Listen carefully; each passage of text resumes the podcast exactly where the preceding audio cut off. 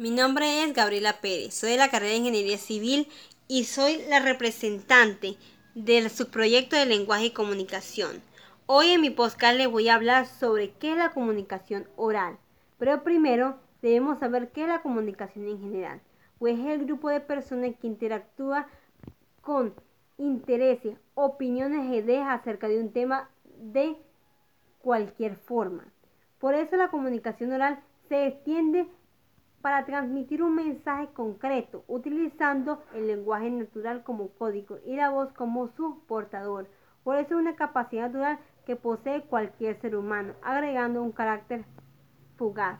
para aclarar las posibilidades de dudas y corregir dicho mensaje para llegar más claro y pueda manifestarse con diversidades de temas que la sociedad abarca sin dejar a un lado el estilo, la modalidad y sobre todo el acento natal de ambos extremos.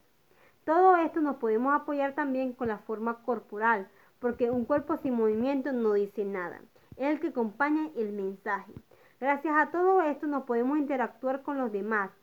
y podemos relacionarnos sin dejar a un lado lo que somos, pero debemos tener cuidado a la hora de hablar porque podemos provocar malentendido hacia al oyente y debemos ser cuidadosos a lo que nos expresamos para que esto fluya más fácil las palabras que salen de nuestra boca. Porque nosotros somos los emisores y ellos los receptores que reciben ese mensaje con el fin de que el código esté estructurado y que contenga un contexto de experiencia que se retroalimenta, que lo codifica y decodifica para que la situación del mensaje llegue en un buen sentido. La comunicación es siempre espontánea, porque es cualquier tema que se nos ocurre, sin llegar a un punto a llegar, es decir, demuestra nuestro punto de vista. Mientras que si es planeada, ya lo que hablamos incluye dentro de un guion, es decir, que sigue un patrón que comienzo y final de lo que queremos demostrar. Por eso la comunicación oral